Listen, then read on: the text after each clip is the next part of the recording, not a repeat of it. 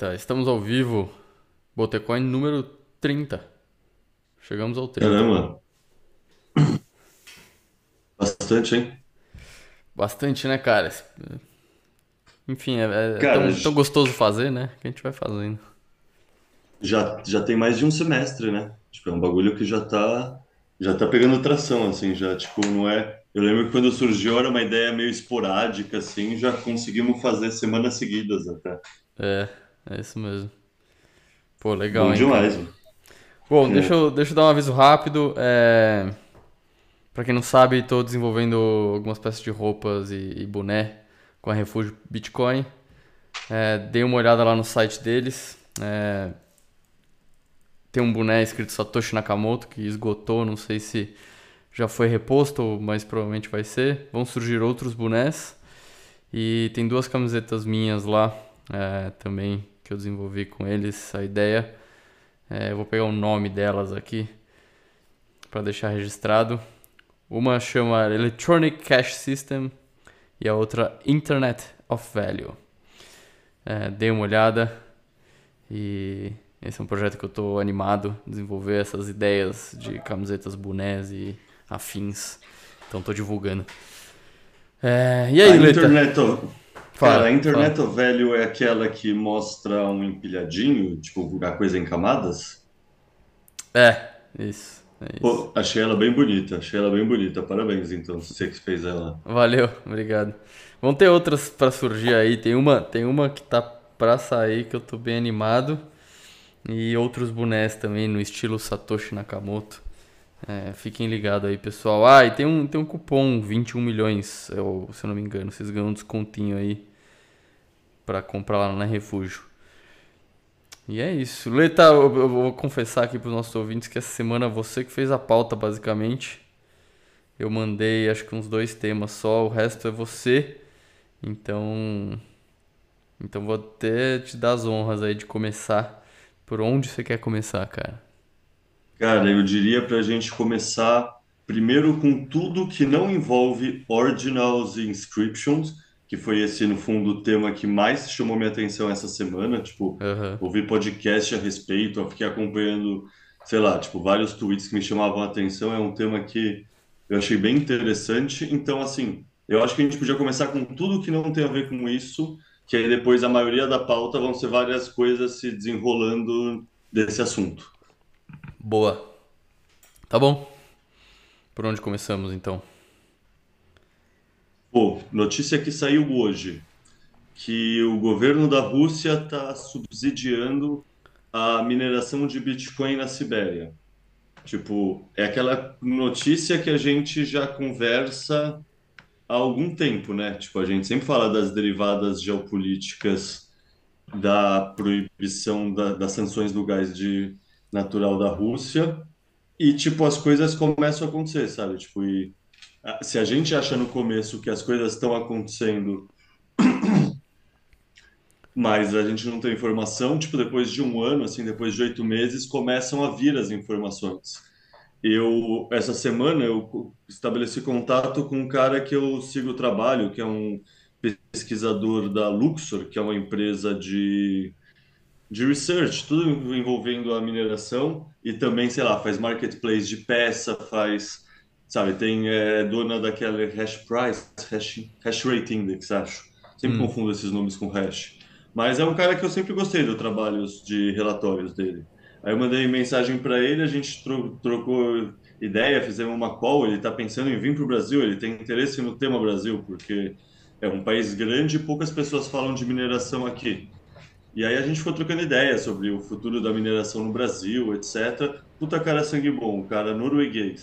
Daí eu mandei essa notícia para ele para pegar o comentário dele ver o que ele achava, já que ele é europeu, né? Ele é norueguês, então ele está muito mais próximo, tem uma visão muito mais desenvolvida do que está acontecendo na Europa.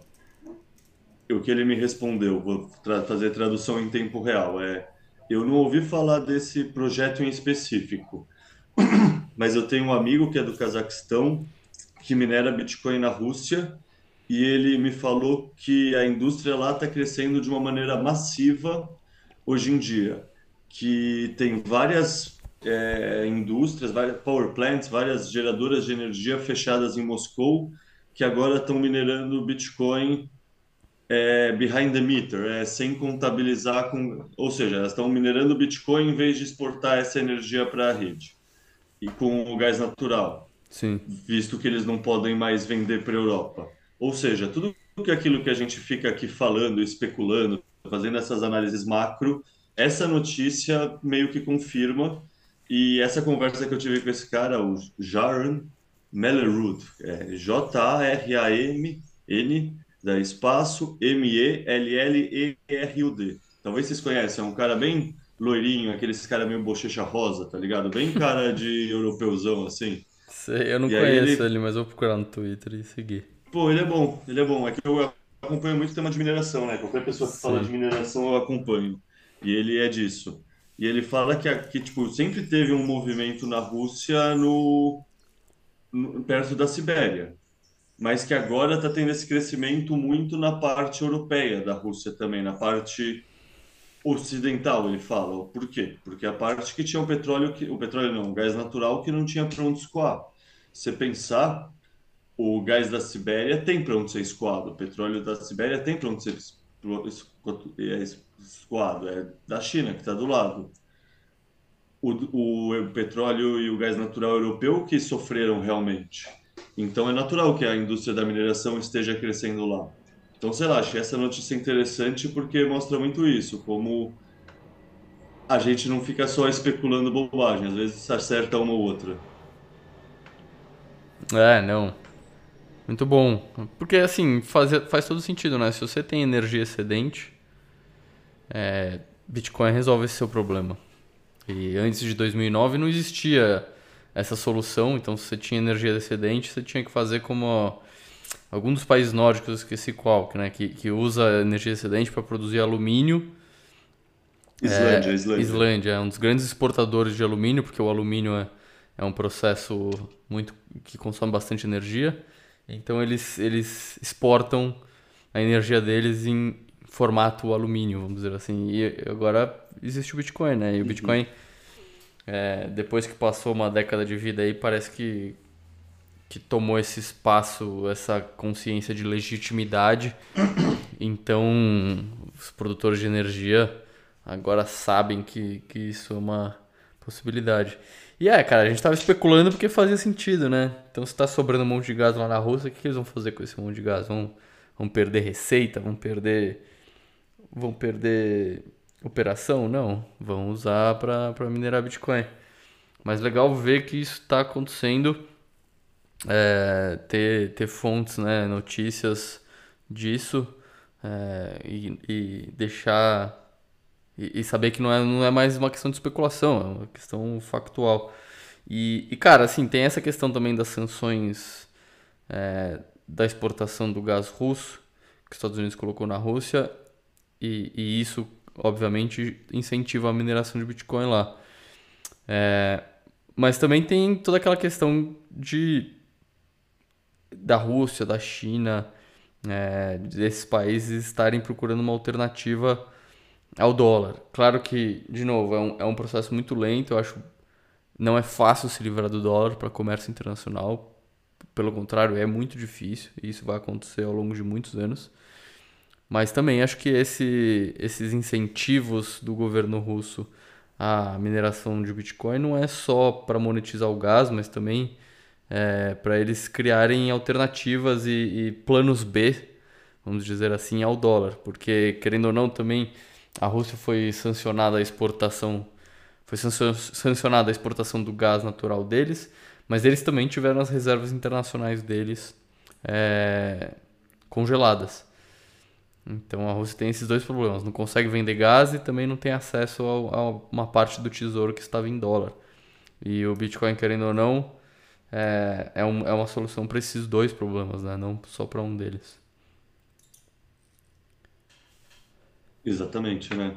É, é impressionante às vezes quando você para para pensar nesse alinhamento de incentivos. Porque, assim, toda a parte da revolução monetária e dos economistas austríacos, dos libertários, dos cypherpunks, tudo isso faz sentido. Satoshi falava bastante sobre isso. Toda a parte da revolução energética que o Bitcoin acaba causando, pela mineração, pela prova de trabalho, eu sempre fico me perguntando: será que foi pensado ou foi só uma derivada indireta, imprevisível da questão da prova de trabalho e que eles, nem eles, digo, Satoshi, Ralph Finney, sabe, as pessoas do começo, se eles tinham noção dessa dimensão? Eu ainda tô assim na fila para ler aquele livro Satoshi, né, que mostra os escritos Sim. dele. E eu vou olhar esse tema com atenção, porque eu sempre fico com essa curiosidade, sabe? Tipo, será que ele porque assim, o Bitcoin são duas revoluções gigantes, não é uma só. É a revolução monetária e a revolução energética. Ele pensou na revolução monetária? Com certeza. Ele pensou na revolução energética ou é um subproduto? Eu não sei. Ah. É, cara, eu, eu, eu, eu posso te falar que uma das, uma das citações que eu lembro do Satoshi é que a visão dele, pelo menos no início do Bitcoin, era que é, a mineração do Bitcoin se daria de uma maneira bem mais, é, bem menos industrializada e profissional, tanto que ele tem até um, um termo que ele usou que é um CPU, um voto. Então ele achou que ia ser um negócio que todo mundo ia rodar um, um, a mineração de Bitcoin no próprio CPU, no computador de casa, e como todo, mundo tem um computador pessoal, então cada pessoa teria um computador pessoal e e poderia é, contribuir para a segurança da rede dessa forma. É, tanto que até o tanto que até o a guerra dos blocos, né, em 2000 de 2014 a 2017, que foi a disputa para saber se se os, se os blocos iam crescer de tamanho ou não. É, resumindo bem, foi isso, né? Existia um grupo querendo aumentar os, o tamanho dos blocos como uma solução de escalabilidade e tinha um grupo querendo manter o tamanho dos blocos para que, é, para que isso não se torne um gargalo para quem é, roda um nó do Bitcoin no computador pessoal, por exemplo. E é, eles queriam que soluções de escalabilidade fossem uma segunda camada, como a Lightning e tal. Enfim, estou dando um contexto aqui só da, da guerra dos blocos, porque porque eu acho que até o final da Guerra dos Blocos ainda existia essa preocupação também se os mineradores seriam seriam quem aqueles que decidem o futuro do protocolo, né? E eu acho que o final da Guerra dos Blocos que deixou claro que não, que são usuários, que são os caras que rodam um nó. Tô falando tudo isso porque eu acho que a percepção no começo do Satoshi e das pessoas que estavam bem lá atrás era de que de que a mineração seria distribuída em computadores pessoais e, e não seria é, industrializado, profissionalizado do jeito que é hoje. E, pelo que eu entendi, o que você está falando é que a, exatamente a industrialização e a profissionalização dessa, do, da mineração do Bitcoin que, tá, que vai trazer essas revoluções energéticas, porque esses grandes produtores de energia agora têm um, um, um, uma fonte de demanda permanente 24 horas, 7 dias por semana, é, para monetizar o excedente energético deles, né? Exatamente isso. Se não tivesse uma indústria especializada em gastar o máximo de energia possível, que no fundo gastar não, né? Vamos usar o termo correto, utilizar a energia, utilizar ela para resolver a prova de trabalho, tentar adivinhar probabilisticamente o número lá gigantesco que faz você poder minerar o bloco e com isso ganhar dinheiro, né? É muito doido assim, cara, porque isso tudo que você me falou eu não sabia. E isso mostra que é muito mais por acaso. Essa, ah. que essa revolução, que no meu ponto de vista é tão grande quanto a revolução monetária, é uma derivada imprevisível de uma revolução. Interessante. Sim. Eu acho que sim, é, mas talvez se você fizer uma pesquisa profunda aí, você pode achar nuances no que eu falei. É, mas até onde eu sei é por aí. E, enfim, tô curioso aí. Conforme for pesquisando mais a fundo disso, você, você volta, traz na pauta e a gente conversa. Sem dúvida. Se eu achar alguma coisa diferente dessa leitura, eu vou ficar interessado e vou lembrar de trazer aqui sim. Mas o que você falou fez muito sentido. Fez muito sentido, me convenceu, assim. Tipo, se eles queriam que minerasse em casa, nenhuma casa vai ter essa capacidade energética de uma indústria. querendo ou não. É, exato. E nenhuma casa é geradora de energia, né? E, o que a gente está vendo é o quanto o Bitcoin vai ser importante, o quanto o Bitcoin vai mudar o negócio dos geradores de energia, né? Essa é a sacada Exato. aí, né? Exatamente. E- É, Enfim.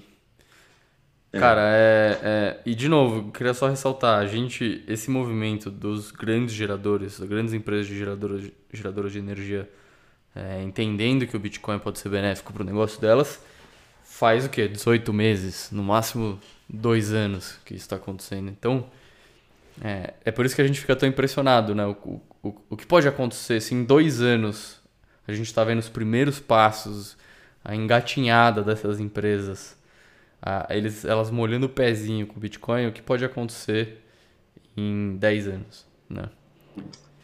é, sabe o que, eu que pode acontecer? É o tema da palestra que eu vou dar depois de amanhã. Palestra, sei lá, acho que parece um nome meio pretensioso. É a fala que eu vou fazer amanhã lá no Meetup. A terceira revolução energética. Bom, fala Que é do Meetup, fala do isso. Meetup, fala do Meetup. Cara, vai ter um Meetup que vai, que vai o 38 e o Guilherme, Guilherme Bandeira. Bandeira, né? É. E isso, os, os dois vão. Que o Guilherme, sei lá, como eu posso dizer? Não sei, é raro ele falar, né? Eles, não, não sei o que ele faz da vida, mas é raro ele aparecer em meetup e falar coisa assim. É. E Quem não aí sabe, o esse- Guilherme Bandeira traduziu o padrão Bitcoin para o português. Ele esteve no Twitter há uns anos atrás, não está mais, então por isso que a gente está falando. Ele, ele, ele contribuiu bastante com o Bitcoin, entende muito de Bitcoin, mas não tá exatamente aí com as caras sempre. Então ele vai estar nesse meetup amanhã, organizado pela Refúgio. É, e, e o Leita vai dar uma, uma, uma fala, como você está querendo dizer, né? Uma fala amanhã. E se alguém quiser ir, como é que legal. faz? Ingresso, essas coisas? Cara, eu acho que tem que sequestrar alguém, porque acho que já esgotou os Ah, ingressos. esgotou. Tá bom. Mas então me conta da Mas sua eu fala. acho que vai ter no YouTube. Cara, Ah, é sobre isso. É tipo, no fundo, assim, tem, são 95, 98 slides, é um bagulho de uma hora e pouco. Eu tre- treinei ontem para ver se eu não tava estourando o tempo. Que vai mostrando, sei lá, primeira revolução energética, quando a gente começa a usar o fogo, o que que acontece? Segunda revolução energética, quando a gente passa a usar os combustíveis fósseis de uma maneira ampla, o que que acontece? E aí, depois, tudo isso para contextualizar a terceira revolução energética, que na minha definição que eu estou usando, essa capacidade de dar utilização para energia ociosa. E aí eu explico como a mineração do Bitcoin faz isso, para depois mostrar o que que são energias ociosas. Porque quando você fala só energia ociosa, é um termo muito que as pessoas não entendam, sabe? É um te- termo que a pessoa ouve, ah, energia ociosa, tá, é o e a pessoa não tem uma visão, assim. Então eu explico no final o que que são as energias ociosas, que é tipo desde a rede elétrica que tem energia, muitos geradores de energia que tem energia sobrando, que é o que a gente estava falando, mas também é capaz, por exemplo, o deserto do Saara não ter painéis solares. Por quê? Porque não tem como levar essa energia para o mercado consumidor. Daí você falou do, do exemplo da Islândia. No fundo, é a mesma coisa que a mineração do Bitcoin consegue fazer, só que você nem precisa gastar o navio da Islândia até o mercado consumidor. Você teletransporta a commodity que você está produzindo a partir de energia para o mercado consumidor. Então é uma commodity muito melhor, porque você consegue exportar ela de graça. Então, cara, sei lá, tem. Você pensar, todo vulcão do mundo é uma fonte de energia geotermal. E quase nenhum vulcão do mundo tem isso sendo utilizado, porque muitos vulcões do mundo são no ciclo de fogo do Pacífico, por exemplo, que são várias e várias e várias ilhas ao longo de todo o Oceano Pacífico, que é onde tem os vulcões. Então, Sim. assim, tem muito. E se você pensar, tem outra coisa que um bitcoinero fala do Havaí também, que é interessante, é as tal das OTECs Hum. que é Ocean Thermal Energy, não lembro o que é o C. Mas é basicamente a mesma lógica da energia geotermal, que é circular um fluido para fazer girar uma turbina para gerar eletricidade, só que em vez de usar o solo que está aquecido pelo, pelo calor do vulcão no chão para fazer esse fluido girar, você usa a, diferente, a diferença térmica entre a superfície do mar e a profundidade do mar para gerar um outro fluido que vai ter uma viscosidade, uma densidade diferente, mas com esse, essa diferença de gradiente térmico você consegue fazer essa convecção. Então, tipo, basicamente todo lugar do linha equatorial do mundo você poderia pensar que o mar está agindo como um grande painel solar que permite gerar energia. Hum, Então, então, assim, tem muita fonte de energia por aí. O que nunca existia era uma, um incentivo para a gente organizar e dar uso a ela. E o Bitcoin, no fundo, gera essa, esse incentivo para a utilização de qualquer fonte de energia que dê para organizar, sem precisar levar até o mercado consumidor para ela ser viável economicamente. E aí tem toda aquela tese do Brandon Quinten, do Bitcoin como uma espécie pioneira, que é tipo aquele primeira, primeira espécie que entra no ecossistema que está deserto, que não tem nada, e começa a preparar o lugar. E aí depois chegam as outras espécies. O Brandon Quinton fala isso da mineração como, pô, tem aquela fonte de energia que ninguém mora perto. Beleza, daí você vai e leva a mineração para monetizar, mas aí você constrói uma coisinha em volta, o acampamento dos trabalhadores. Daí você constrói um barzinho para eles, daí tem um restaurante, da família deles chega, tem um alojamento. Daí vai crescendo uma sociedade em volta dessa fonte de energia. Um belo momento, essa sociedade cresceu, tá grande, tá crescendo em volta dessa energia, então não tem energia barata, então consegue, sei lá, mesmo que você pensar de uma maneira grande assim no futuro, consegue dessalinizar a água, consegue condensar a água da, do vento. E aí chega um momento que essa sociedade já dá uso a toda a energia que está sendo produzida do lugar, a energia fica mais cara e a mineração do Bitcoin é expulsa. E como uma espécie pioneira, ela vai procurar outras fontes de energia que ainda não estão sendo utilizadas. Então, a tendência da mineração sempre buscar competir no quem tem a energia mais barata implica que no longo prazo o Bitcoin vai ser sempre a ponta de lança para descobrir e utilizar novas fontes de energia. Tipo, é quem vai fazer a pesquisa inovadora de todo o mercado de geração de energia do mundo, basicamente. Boa. E com isso, provavelmente o nosso consumo, o nosso acesso à energia enquanto humanidade deve, sei lá, deve ter mudança na ordem de grandeza, assim, tá ligado? Não é mudança pequena, é mudança realmente na ordem de grandeza. Tipo, é uma mudança paradigmática, assim. Perfeito. É, cara, e. Enfim, é daquelas coisas que é difícil até prever, né? Todas as, as consequências disso. É um outro paradigma de, de produção e consumo energético que, que, cara, vamos ver. Vamos esperar. Mas a, a perspectiva é boa, né? A perspectiva é que vão monetizar cada vez mais energia, vão gerar cada vez mais energia e, e sempre e, e sempre as energias mais baratas, né? Então, às vezes existe aquela preocupação de que ah, a mineração de Bitcoin vai consumir energia que era para para ser servida para seres humanos. É, e é improvável que isso aconteça porque o ser humano acaba pagando mais caro pela energia do que do que o do que o Bitcoin. O Bitcoin sempre está querendo pagar o mínimo possível. Então, se você tem uma fonte de energia perto de, uma, de um consumo de uma cidade, de um consumo humano, é que essa fonte de energia sempre vai servir os humanos, provavelmente, provavelmente porque o Bitcoin não vai, pro Bitcoin não vai ser economicamente viável, né? É, falando de maneira clara, a gente minerador não quer minerar onde tem outra pessoa pagando por essa fonte de energia, Exato. porque isso significa que a gente vai ter que competir num leilão com essa pessoa e o preço vai subir. É Isso, puramente oferta e demanda. é. Então é isso. A Bitcoin é uma busca fontes de energia que não estão competindo com outro uso, porque isso torna essas energias mais baratas. Então isso é um motivo de FUD que sempre rola, mas assim, isso, falar isso é só não entender a dinâmica real da mineração de Bitcoin. Perfeito. Cara, antes da gente entrar no, no tema da semana, que são os ordinals, né, as inscrições, tem dois, tem dois temas que eu separei que eu queria pelo menos mencionar. Um que saiu até hoje, essas, saíram hoje essas notícias. Algumas empresas nos Estados Unidos, a mais famosa que eu vi a notícia é a Kraken, que é uma das maiores corretoras é, dos Estados Unidos. É, a Kraken desligou qualquer, qualquer produto de staking que eles ofereciam nos Estados Unidos. É, o, o staking, para quem não sabe, de novo, é aquele negócio que você coloca sua cripto para render é, juros em cima da sua cripto.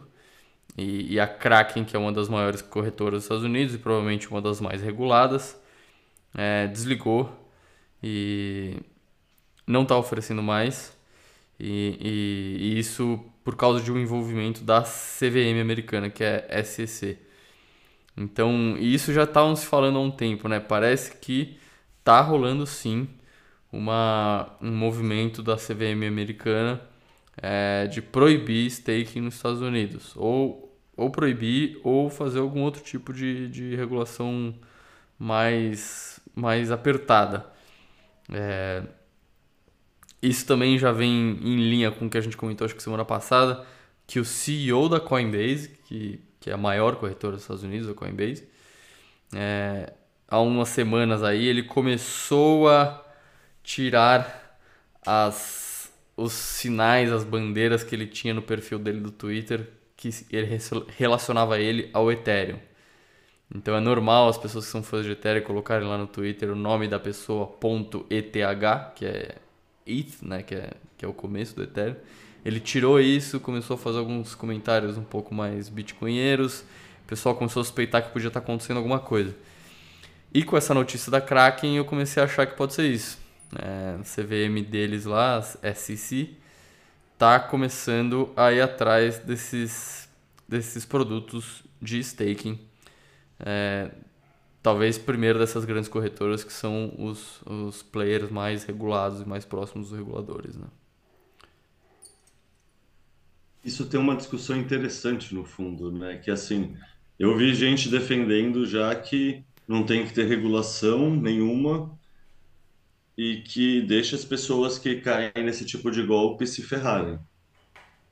Por outro lado, esse tipo de golpe não pode ser considerado agressão, isso tudo pensando na, no pessoal mais libertário dos bitcoinheiros, que Sim. costumam pensar isso, tá ligado? Tem muito claro essa questão do, da política de não agressão, acho que chama isso, né? PNA, uhum. não sei se é política, uhum. não sei o que é a palavra na real, mas enfim, é, sei lá o que de não agressão. E ao mesmo tempo é isso, se a regulação está tentando evitar uma agressão, eu não sei, porque é foda, tá ligado? Tipo, querendo ou não, qual é o argumento da Coinbase, da Kraken, dessas empresas americanas? Que, cara, ao fazer uma regulação agressiva assim, você só gera o incentivo da FTX operar nas Bahamas e não nos Estados Unidos e fazer um esquema muito pior. Ah. Então eu nunca sei o que ter de opinião com esses shitcoins, porque no fundo, no fundo é melhor elas estarem mais reguladas numa jurisdição que não permita umas FTX do que role umas FTX e o cara que está entrando desavisado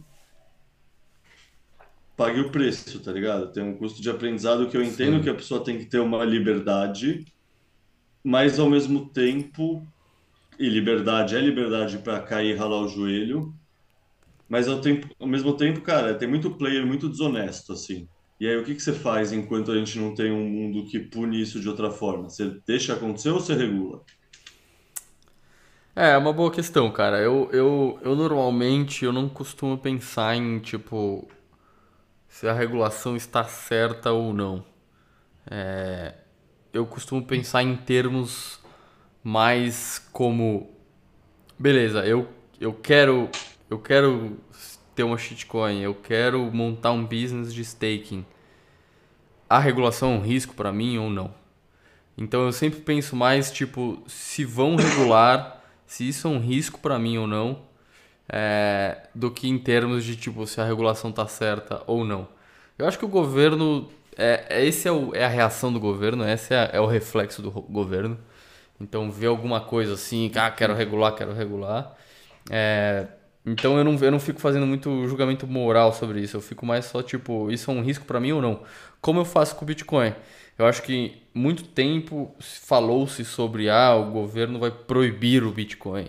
Ah, é um risco enorme para o Bitcoin os governos passarem uma lei proibindo o Bitcoin.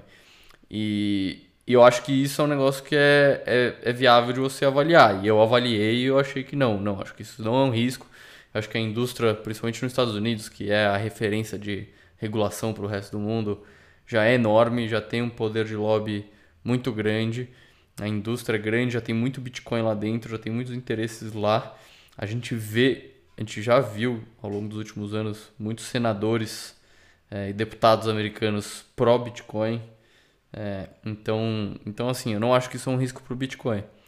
Mas se eu tivesse um, um negócio de staking, se eu fosse dono de uma empresa que vive disso, é, ou se eu fosse. Se eu tivesse emitido uma shitcoin uns anos atrás, chamado de ICO, levantado um dinheiro, aí eu também estaria pensando, tipo, será que a, a SEC, a SEC, a CVM americana vai vir atrás de mim? Será que vão fechar meu negócio? Será que vão me processar? Será que eu posso ir pra cadeia? É, e eu acho que isso é um risco muito grande para vários tipos de atividades de shitcoins. Então, tipo, para mim é muito mais uma questão de, puta, estamos vendo isso acontecer, o que a gente sabia que era um, que era um risco, do que, do que analisar se está certo ou não. É, eu acho que meu lado libertário sempre vai me dizer, não, deixa isso acontecer, deixa o pessoal cair no golpe, foda-se. É, mas não adianta, eu posso achar isso quanto eu quiser, porque, mas no fundo eu sei que o reflexo que o governo tenha, o impulso do governo, vai ser de maneira atrasada, alguns anos em atraso. Muita gente vai cair em golpe, mas o reflexo deles vai ser ir atrás e tentar regular, é, tentar mostrar serviço, causar, criar manchetes e tal. É, aqui no Brasil a gente tem esse caso aí da Bryce Company, né? Não sei se está acompanhando esse caso. A gente, a gente falou, na verdade. A gente falou algumas semanas atrás, mas tipo, é uma, é uma a empresa da Paraíba que levantou um monte de dinheiro prometendo juros sobre o cripto da galera e agora quebrou. Não quebrou, mas está insolvente, não consegue devolver o dinheiro de ninguém. E o fundador fica fazendo live aí, falando que é para confiar nele, que vai a empresa vai virar, não sei o quê. E eu acho que a CVM uma hora vai pegar esse cara, alguém vai pegar esse cara aqui no Brasil. Vai demorar, é, vai ser atrasado, um monte de gente vai ter pegado dinheiro, mas vai, vai ter perdido dinheiro. Mas isso vai acontecer, sabe? É, não sei, acho que essa é mais minha. Meu modelo de análise é muito mais por aí, assim. Não, e é uma análise muito justa, na real. Tipo, eu fico pergun me perguntando essas coisas mais.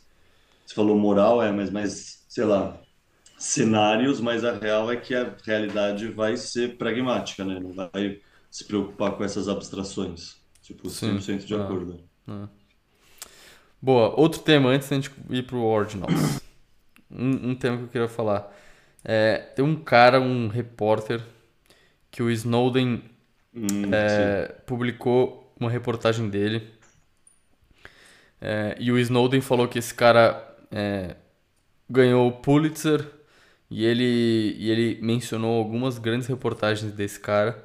É, Massacre no Vietnã, Watergate e mais algumas outras que eu, que eu nem sei o, o, que, o que são, mas aparentemente é um, é um repórter super famoso que o Snowden assinou embaixo, disse vários feitos dele, inclusive ganhar o Pulitzer e outras reportagens famosas. E esse cara, essa semana, acho que ontem ou anteontem, publicou uma reportagem é, intitulada Como que os Estados Unidos destruiu o gasoduto Nord Stream. Então esse repórter que tem uma reputação é, sólida, é, escrever uma reportagem densa. Eu não tive oportunidade de, de, ler tudo ainda, eu comecei só, deve ter lido uns 15, 20%. Mas vou terminar de ler, a gente comenta. Mas ele está argumentando que sim, foi os Estados Unidos que destruiu o gasoduto que ligava a Rússia à Alemanha. Os dois gasodutos, né? Que ligavam a Rússia à Alemanha. Tinham dois. Hum. É... Enfim, e isso de novo. Era, eu lembro disso alguns meses atrás a gente discutindo isso era especulação, parecia um pouco teoria da conspiração, mas fazia todo sentido. E e agora é legal ver tipo alguém desse, desse dessa reputação desse calibre, um, um repórter com uma história séria, é, assinando embaixo que foi sim os Estados Unidos que fez isso. Sim, eu vi essa notícia, eu confesso que eu não fui ler ela porque no fundo, assim, eu já tinha certeza que era Estados Unidos ou a um aliado próximo, tipo Inglaterra, tá ligado? Mas, de fato, é muito legal ver que não é um assunto que só vai ficar debaixo dos panos e ninguém vai olhar direito, que tem pessoas olhando e publicando mesmo. É, ó, pra quem quiser ler, é, é, é em inglês a reportagem, está no site do Substack. O nome do cara é Seymour Hirsch, S-E-Y-M-O-U-R, e Hirsch é H-E-R-S-H. E, e o título da reportagem é How America Took Out the Nord Stream Pipeline. Como os Estados Unidos destruiu o gasoduto Nord Stream. É, eu vou tentar terminar de ler a reportagem semana. Semana que vem a gente comenta mais a fundo. Boa. E aí? E aí, vamos para o assunto da semana, a polêmica da semana. Polêmica. Você quer introduzir? Você quer explicar primeiro? Não, intro... beleza. Ó, isso começou a chegar na minha visão, na minha, no meu radar. A gente até tinha mandado um tweet sobre isso na pauta do Botecon passado e acabamos não falando. Mas assim, o tweet que mais começou a me chamar a atenção foi um tweet da Luxor no dia 1 de fevereiro, falando que na noite passada a Luxor minerou um bloco, daí fez toda uma piadinha que foi um bloco mágico que liberou os, os magos do passado, sabe? Aquela brincadeira daquele mago do Bitcoin. Mas basicamente eles fizeram uma, um bloco inteiro que tem uma, transi uma transação de praticamente 4 megas e mais umas pequenininhas, e aí o bloco inteiro tem 4 megabytes, que é um bloco 100% cheio. E isso não sei, no fundo isso gerou todo um debate, toda uma questão na comunidade que, sei lá, fazia tempo que eu não via uma coisa que surge tão do nada, se espalhar tão rápido e dominar todos os, todos os lugares de discussão e ser tão não relacionado com preço, com evento geopolítico, com nada. E a pergunta é por quê? E a resposta em poucas palavras, aí daqui a pouco a gente aprofunda no que é mais, mas a resposta é que basicamente, agora existem NFTs no Bitcoin. É isso. E aí, é isso, né? E aí eu acho que a questão é explicar primeiro duas coisas, né? Tem aquela história aqui que são os ordinals, que são os ordinais, que é isso que permite ter os inscriptions, que são as inscrições, que são de fato as NFTs no Bitcoin. Então, começar explicando o que é o ordinal, que é o ordinal. O ordinal é basicamente dar um número de série para cada satoshi que existe. E aí você supostamente conseguiria pensar que tem um satoshi que é mais raro do que outro e que tem um satoshi ah, isso não é um chain direto, isso é um protocolo que roda acima, como se fosse uma layer secundária que pode ver isso, mas rodando só o, o protocolo base, o core atual, que eu saiba, você não é obrigado a ver isso. Então, não é algo que. Sei lá, pelo, pelo que eu entendi, não é algo que necessariamente atrapalha a fungibilidade, porque essa é uma das um dos grandes vetores de crítica, que ao você numerar os satoshis, você está tornando eles menos fungíveis porque eles estão numerados, né? Então, por definição, eles não são tão fungíveis assim.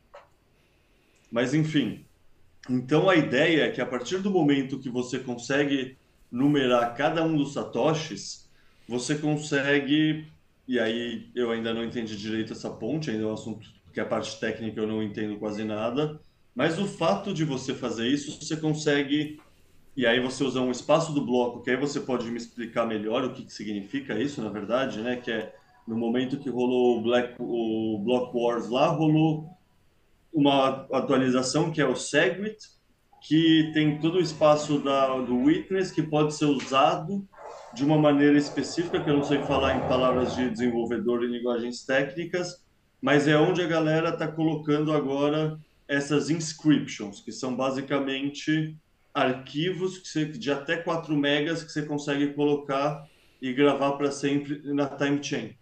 E aí o primeiro arquivo que eles fizeram fazer uma gravação dessas de 4 megas na blockchain, é aquele mágico, mago, né, sei lá, que era lá do Bitcoin Forum, se eu não me engano, do Bitcoin Talk, que era um puta desenho tosco de Paint.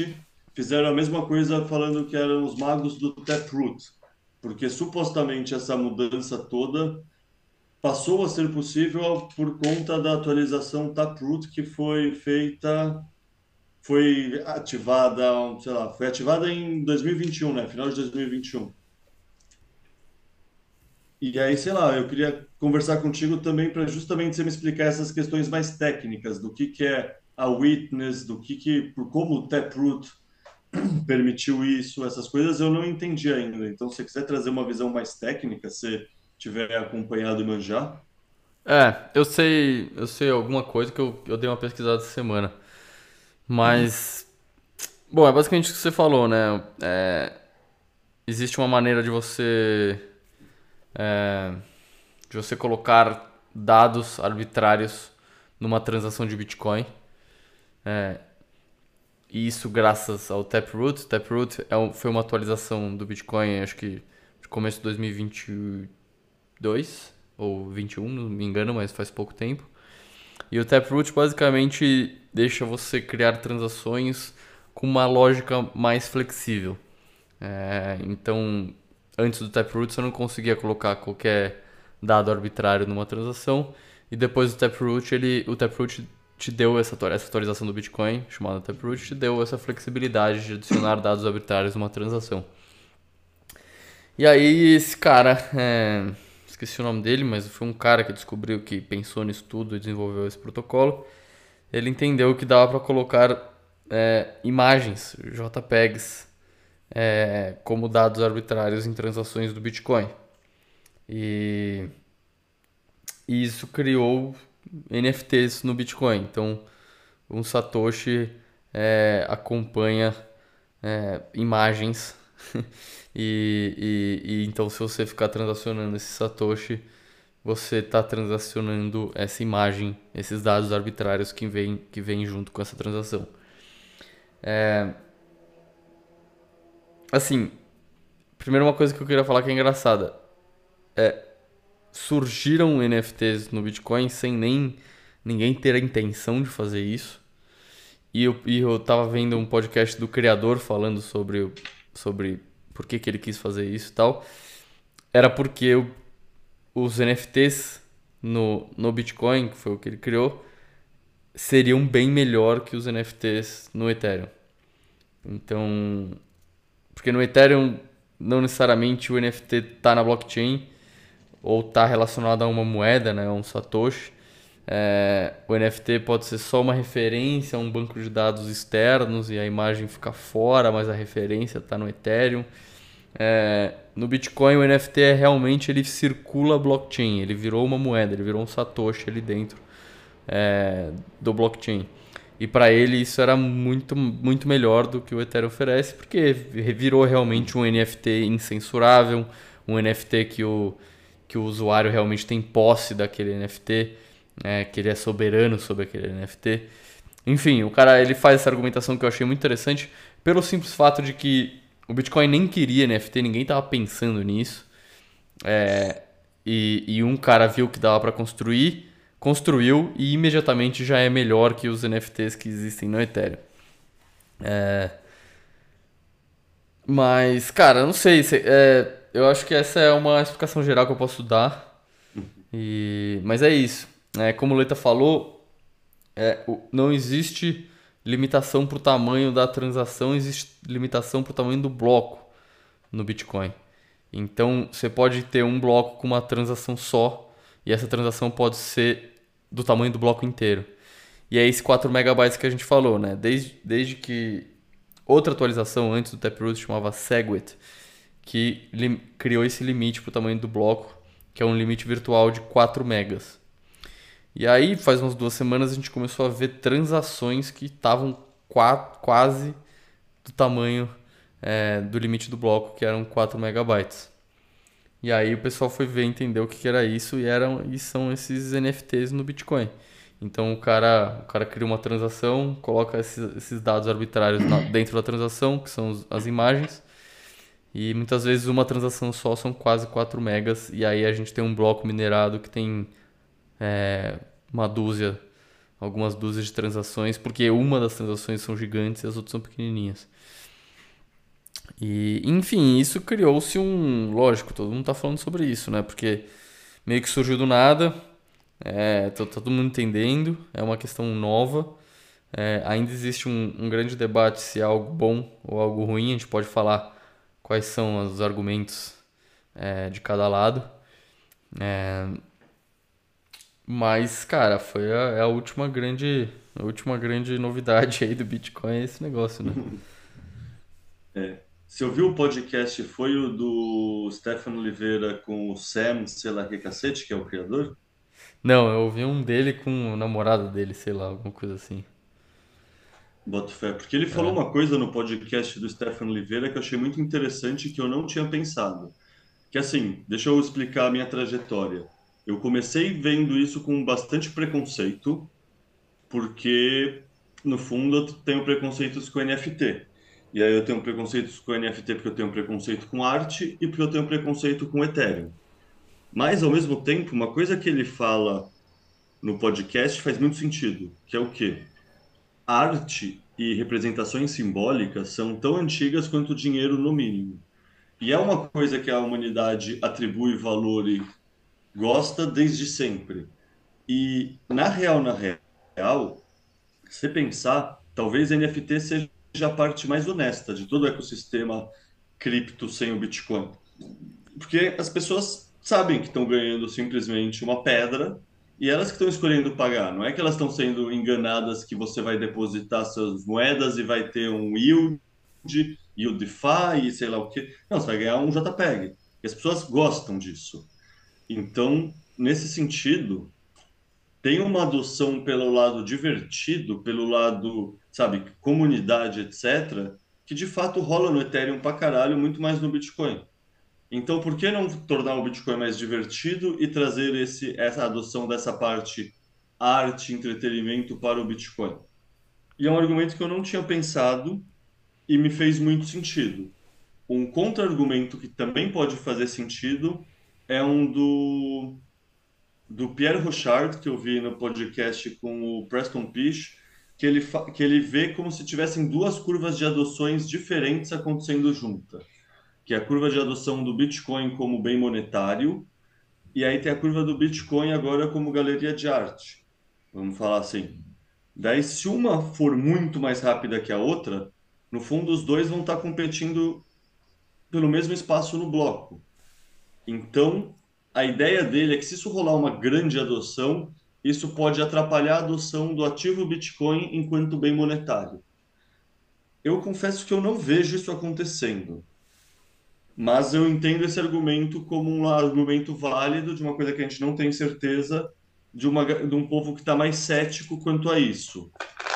Eu comecei bem cético porque, como eu falei, NFT. Mas é o que você falou, tá no Bitcoin, tá numa rede incensurada, etc, etc. Cara, isso é perfeito para você colocar dados encriptados sendo whistleblower contra um governo totalitário.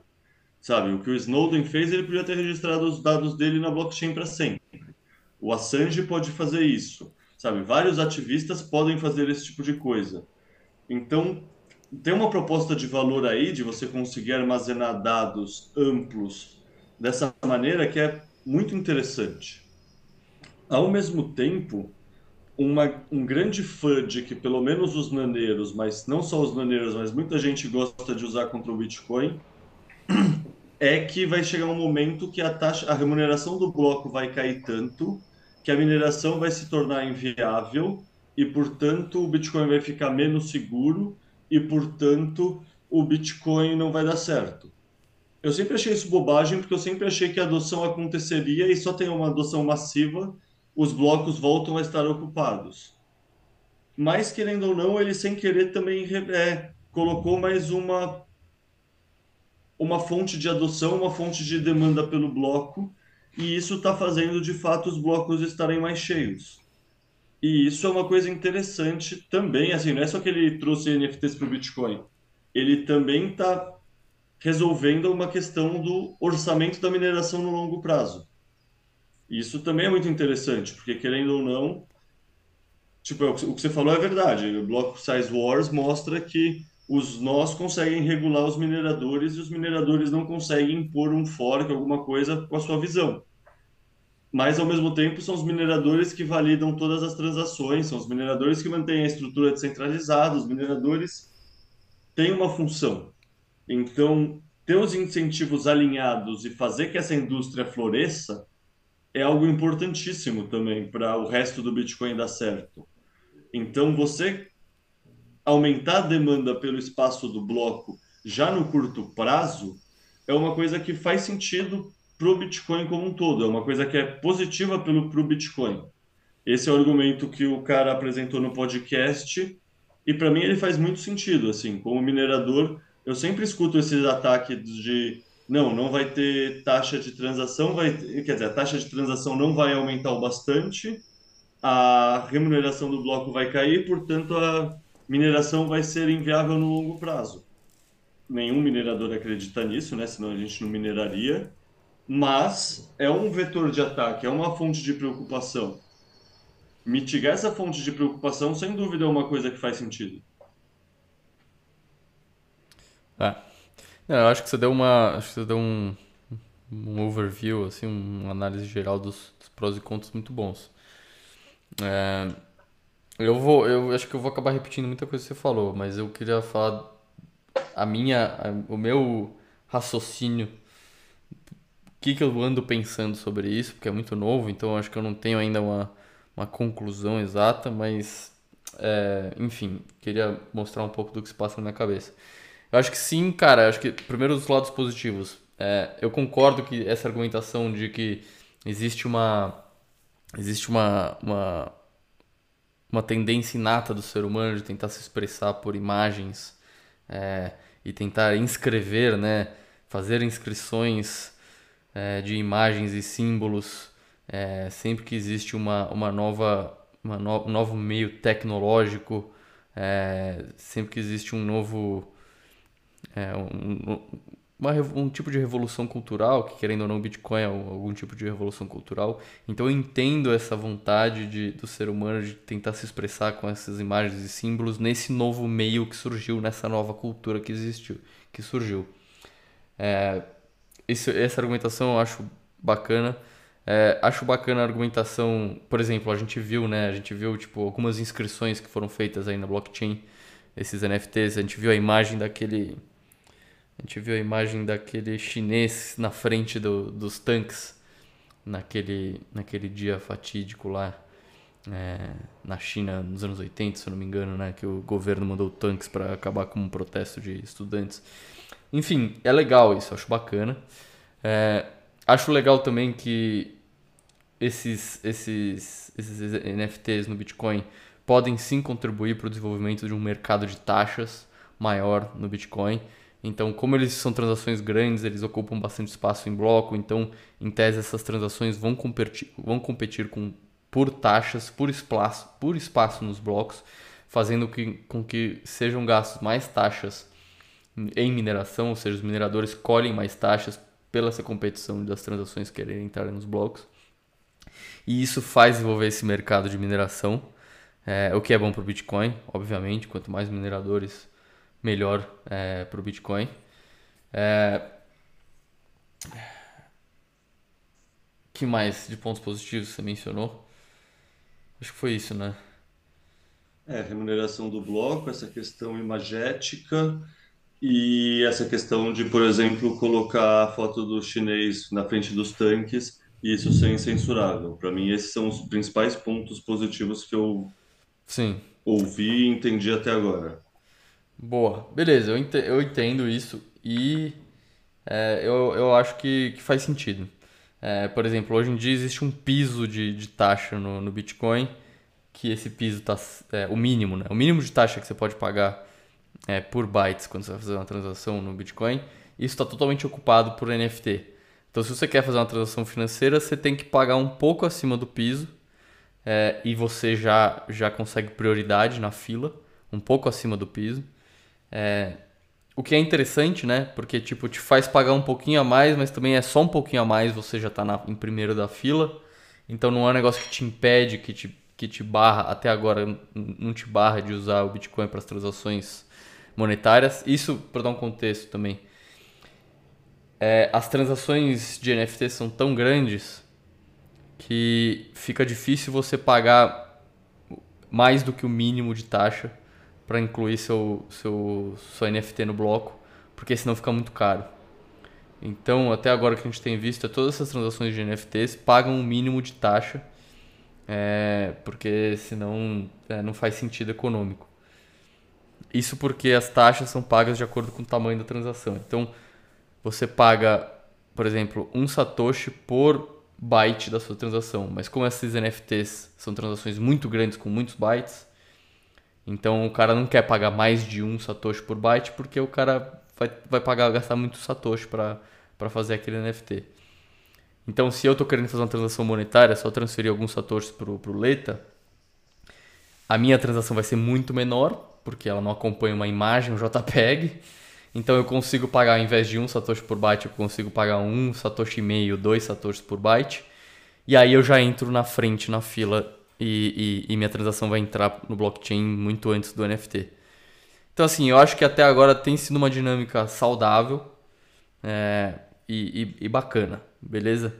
Então eu acho que esses são os pontos positivos. Eu acho que a questão cultural e simbólica faz sentido, é, ressoa com com o que eu conheço de história e civilização e tecnologias e, e culturas. E a dinâmica que está existindo no, na, na competição por taxas faz sentido. É, beleza. Mas eu ainda sou um pouco cético com isso, por quê? Agora eu vou fazer minha argumentação contra. Cara, o Bitcoin, na minha opinião, é, é, é um projeto de extrema importância e de visão de longuíssimo prazo. É, é, um, é um projeto é, comparável, sei lá, ao projeto Manhattan.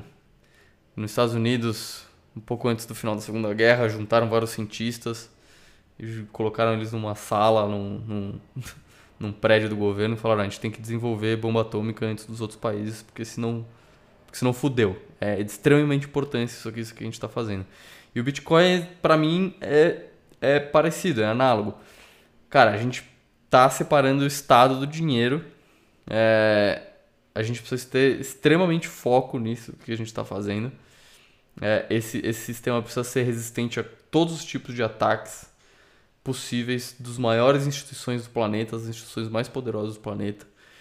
Então, quando, quando eu penso que eu preciso fazer um, um sistema dessa importância, com um objetivo e com uma visão de longo prazo, é, enfim, que precisa ser resiliente e precisa executar o que a gente está sendo, que está sendo proposto, eu acho que o foco deveria ser, assim, total.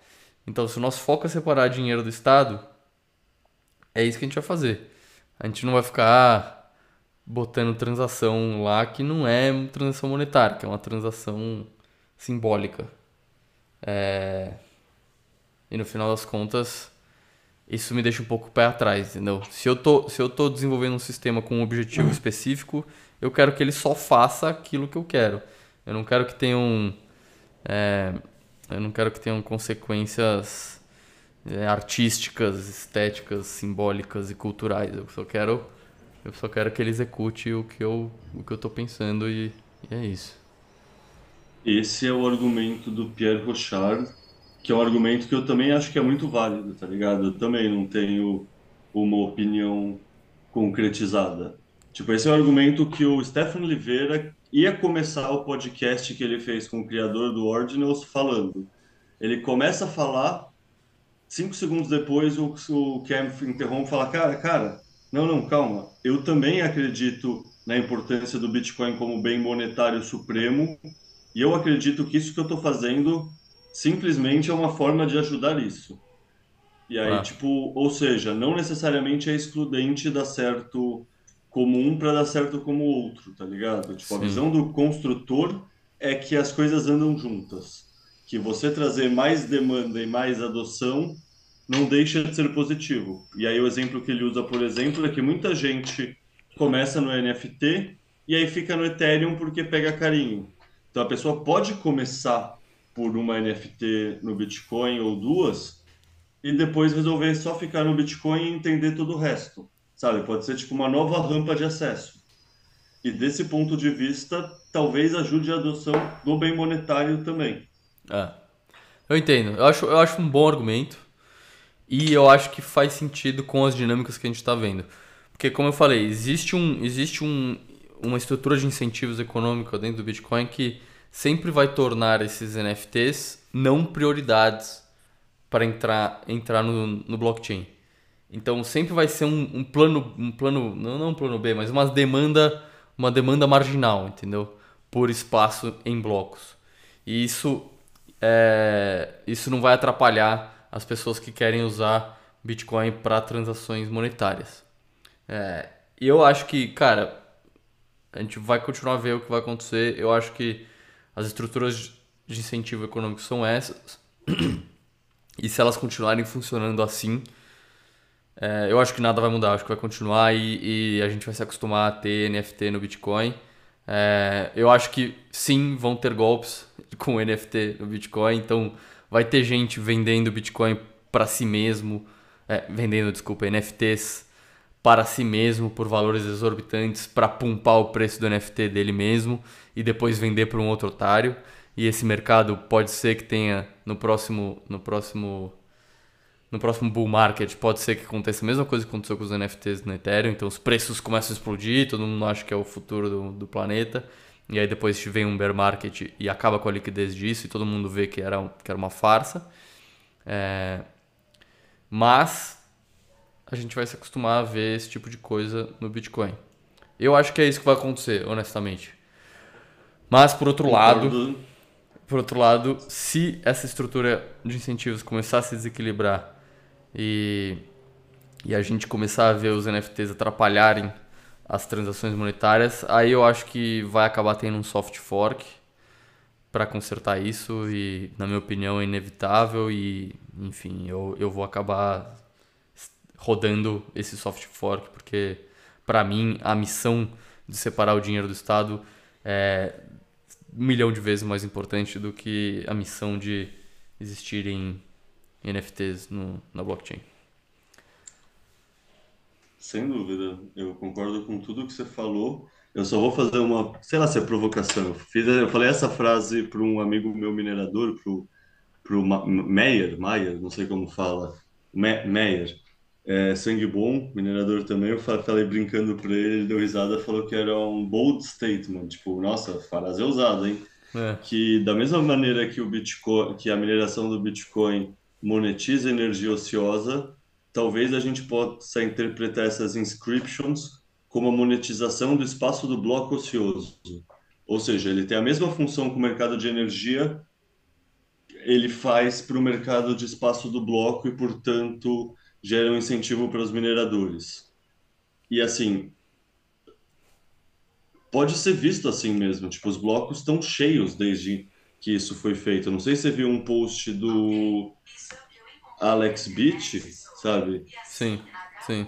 Ele mandou escrever um gráfico bem legal sobre, não sei se ele fez o gráfico, mas parece que sim, que até 2012 o espaço médio num bloco era menos de meio mega entre 2014 até 2018, final de 17, era 1 mega. Daí o espaço médio, daí tem o Segwit e tudo mais, né? 2018, daí o espaço médio utilizado fica em 2 megas e meio, um negócio assim. E desde que começou essa história de inscription, o espaço médio utilizado no bloco está em 4 megas. E beleza, tipo, supostamente isso pode rodar, é, lotar a capacidade de um nó um pouco mais rápido, mas 4 megas já era o que estava previsto antes, não teve nenhum fork, é só que os blocos estavam inutilizados, sabe? Tipo, a média Sim, deles ah. não estava sendo totalmente utilizada. É. Não, eu acho, eu acho esse argumento bom. É, e, e se for isso mesmo, se NFTs se tornarem consumidores de, de espaço de bloco ocioso, ou excedente, vamos dizer assim, como a gente estava usando esse mesmo termo para energia, né? Eu acho que se for isso, cara, é, é bom. É, é positivo. E e tem se mostrado que é isso até agora. É, mas, enfim, é uma questão de acompanhar. É, eu acho que as estruturas de a estrutura de incentivos é sólida. Eu acho que é isso que vai acontecer mesmo. E, mas se não acontecer, a gente sempre tem um soft fork é, para resolver isso. E, enfim, acho que não precisa se preocupar. É, eu vi alguns comentários agora no, no chat né, de umas pessoas perguntando, Giovanni perguntando se os ordinals podem ser transferidos. Tipo, você pode, você pode transferir é, um exato Satoshi, né? Com essa imagem. Então, eu vou dar uma lida melhor nessa na documentação dos ordinals para dar uma explicação mais, mais embasada, mais estruturada na semana que vem. Mas pelo que eu entendi, é, é uma convenção. É, você considera, você considera, por exemplo, um, uma transação do Bitcoin envolve, pode envolver vários satoshis. Mas você sempre é, considera que o primeiro satoshi daquela transação vai ser sempre o, aquele NFT. Então, se você pega e transfere agora esses próximos satoshis, tem um NFT lá misturado. Mas agora você pega esses satoshis e, e manda para dois destinos diferentes, por exemplo, que você pode fazer, é, você vai considerar que, que o NFT foi para o primeiro destino daqueles dois destinos que você mandou. Por exemplo, quando você faz uma transação, é, as taxas, as taxas é, do minerador, elas são um segundo destino dos seus bitcoins, por exemplo. Então você faz lá uma transação, ah, eu quero mandar esses satoshis o endereço tal, é, mas os excedentes, os satoshis excedentes, eu mando como taxa de mineração. É assim que funciona você pagar taxa de mineração. Então você está pegando X satoshis, 8, vai, vamos dizer assim, 90% desses satoshis você está mandando para o endereço tal e 10% desses satoshis você está mandando para os mineradores. A convenção dos ordinals que diz que é, quando você estrutura essa transação, o primeiro endereço que você está registrando lá, que você está mandando X satoshis, é para onde vai esse NFT. Então, até onde eu entendi isso, é uma convenção. Você vai ver lá a estrutura da transação, tem uma ordem do que você está falando que vai acontecer. E o primeiro destino é para onde vai o NFT. E é assim que é rastreado o NFT, é, em qual UTXO o NFT tá. É, enfim, é isso. Mas eu vou dar uma lida melhor na documentação técnica e semana que vem eu dou uma explicação mais, mais estruturadinha. Tá, daí duas notícias sobre isso que dão vontade de vomitar e fazem entender o preconceito que todo mundo tem para, tipo, NFTs no Bitcoin. Inventaram agora os Bitcoin Punks, que são cópia daqueles Bitcoin, os CryptoPunks no Ethereum. É. um, um dos Bitcoin Punks foi vendido por 9 Bitcoins e meio, dia 8 de fevereiro. É, mas tem que então, ter um pouco então de é ceticismo em relação a isso, né? Que é o que eu falei, o cara, pode, o cara pode estar tá vendendo para ele mesmo só para pumpar o, o, valor do, do, do NFT e depois vir outro trouxa e falar, nossa, vale 9 bitcoins, pago 11. Ah, e aí o cara vai lá, vende cara, por 11 e lucrou um bitcoin e meio do nada. Sem, sem... Só o fato da pessoa achar que um satoshi vale mais do que outro satoshi, que é o que você falou, tipo, tá ligado? O, o, a inscription tá em um satoshi específico. Então, assim, no fundo, essa pessoa pode ter recebido o quê? 100 satoshis, 500 satoshis, um valor bem pequeno, mínimo possível fazer uma transação on-chain, que eu não sei de cabeça qual é, e pagou 9 bitcoins e meio por isso. Então, assim, sim, gosto de acreditar que seja isso. Mas se não for, tipo, e é isso, vai ter gente que vai cair nesse. E assim, eu concordo com a sua leitura 100% que isso vai ser usado para dar golpe, que muitas pessoas vão cair em golpe. Tipo, para mim isso é fato, assim, isso Sim. tá para acontecer. Boa. Enfim, mais um tema. É, vida no Bitcoin nunca é pacata, nunca é monótona. e vai ser com certeza mais um tema que a gente vai voltar aí nas próximas semanas e, e acompanhar o progresso disso. Boleta, você... mais alguma? Mais algum é... tema? Não, mais algum tema não, só um comentário. Diga. Se você pensar, há um mês e pouco atrás não existia nem o Nostra. Tipo, tudo tá acontecendo muito rápido, tá? É. Não existia talvez nem a porra do Taro. É Tipo, isso. A velocidade do ecossistema é assustadora.